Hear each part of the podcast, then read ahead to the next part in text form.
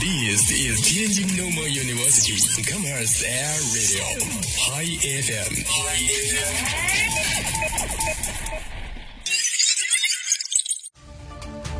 见证师大发展，纵览校园变化，聚焦师生热点，听同学声音，说校园风云。您现在收听的是《新闻天天报》。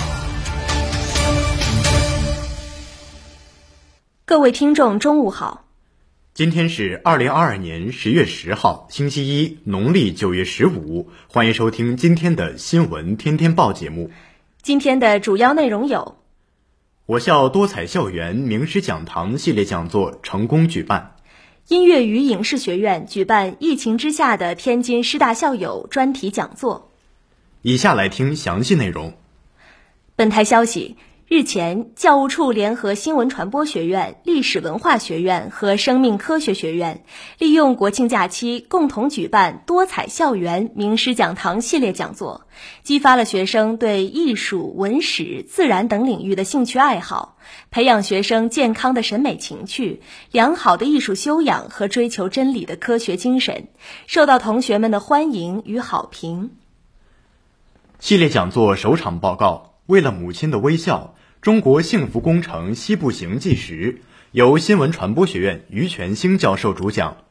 于全兴在报告中讲述了自己二十年来以纪实摄影师的身份，先后四十八次走进中国西部贫困地区的历程，用一个纪实摄影师的镜头记录下西部一千三百余位贫困母亲的生存状态。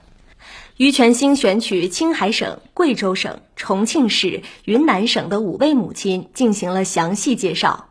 摄影作品中的母亲现在均已摆脱了贫困，有些已经走上了富裕的道路。从母亲们的眼睛里看到的是对苦难的坚忍和对幸福的执着，从母亲们的笑脸上看到的是希望。如何看懂一座博物馆？作为系列讲座第二场报告。由历史文化学院陈晨副教授主讲。报告中，陈晨带领同学们云游博物馆，并从功能、类型、评价三个方面对博物馆进行深入简出的剖析，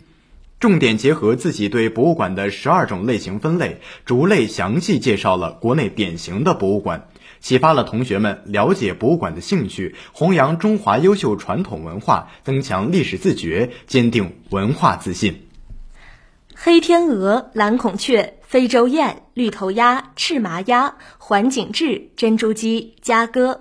这些动物园里常见的鸟类，都走进了生命科学学院严春才教授主讲的《天津师大你的鸟儿邻居与你共翱翔》报告中。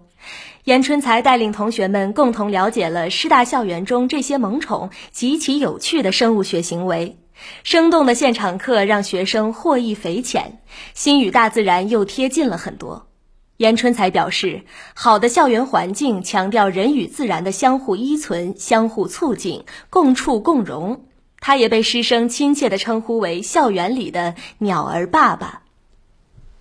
新闻传播学院二零二二级学生杨新蕊听完报告后说：“于老师的讲座令我感触颇深。”在我老家四川阿坝州就有这样的母亲，这样的家庭。于老师以纪实摄影的方式报道他们和他们的生活，让社会认识到这样一类群体，并给予他们和家庭很多帮助，助力实现脱贫，是一件非常了不起的事。陈老师关于博物馆的讲座内容图文并茂、丰富多彩，没有繁杂的理论累述。而是亲切生动地从全国有代表性的博物馆讲起，介绍了这些博物馆的历史演变与特色看点。听后好像一下子就拓宽了眼界，让我在今后的人生旅行中对博物馆有了更多的期待与选择。生命科学学院二零二二级学生郭雨欣表示：“本台消息，近日。”音乐与影视学院邀请天津师范大学校友管理服务中心主任、天津师范大学校友会秘书长杨虎举办疫情之下的天津师大校友专题讲座，向同学们讲述三年来众多优秀校友迎难而上、奋发有为的感人事迹。讲述中，杨虎列举了三十八位校友的故事。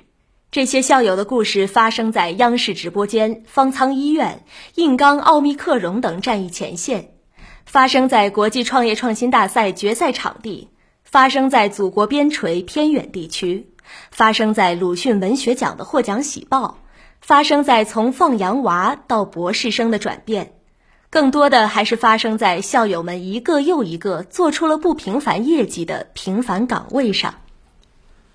杨虎表示。这些校友年纪不一，专业不同，行业各异。他们和我们一样，会面对疫情的袭扰和烦恼，承受着成长与发展的压力。但我们和他们也一样，浸润着同样的校园文化，感知着同样的师大精神。疫情袭来，他们沉稳冷静，帮忙不添乱；他们恪尽职守，实干勇担当。他们眼中有光，合力谋良方；他们微笑面对，并用笑容温暖他人。他们不是总在牢骚抱怨、怨天尤人，因为他们不缺乏梦想，更不缺乏攻坚克难、脚踏实地，把梦想变为现实的行动。天津师范大学文脉绵延百余年，应验未起数十万。疫情之下，天津师大海内外校友同向同行，那些理想与信念相连的温暖故事直抵人心，激励越来越多的师大人行动起来，在生活波澜中践行勤奋严己、自述树人校训，知行合一，共克时艰。今天的新闻播送完了，感谢您的收听，我们明天再会。再会。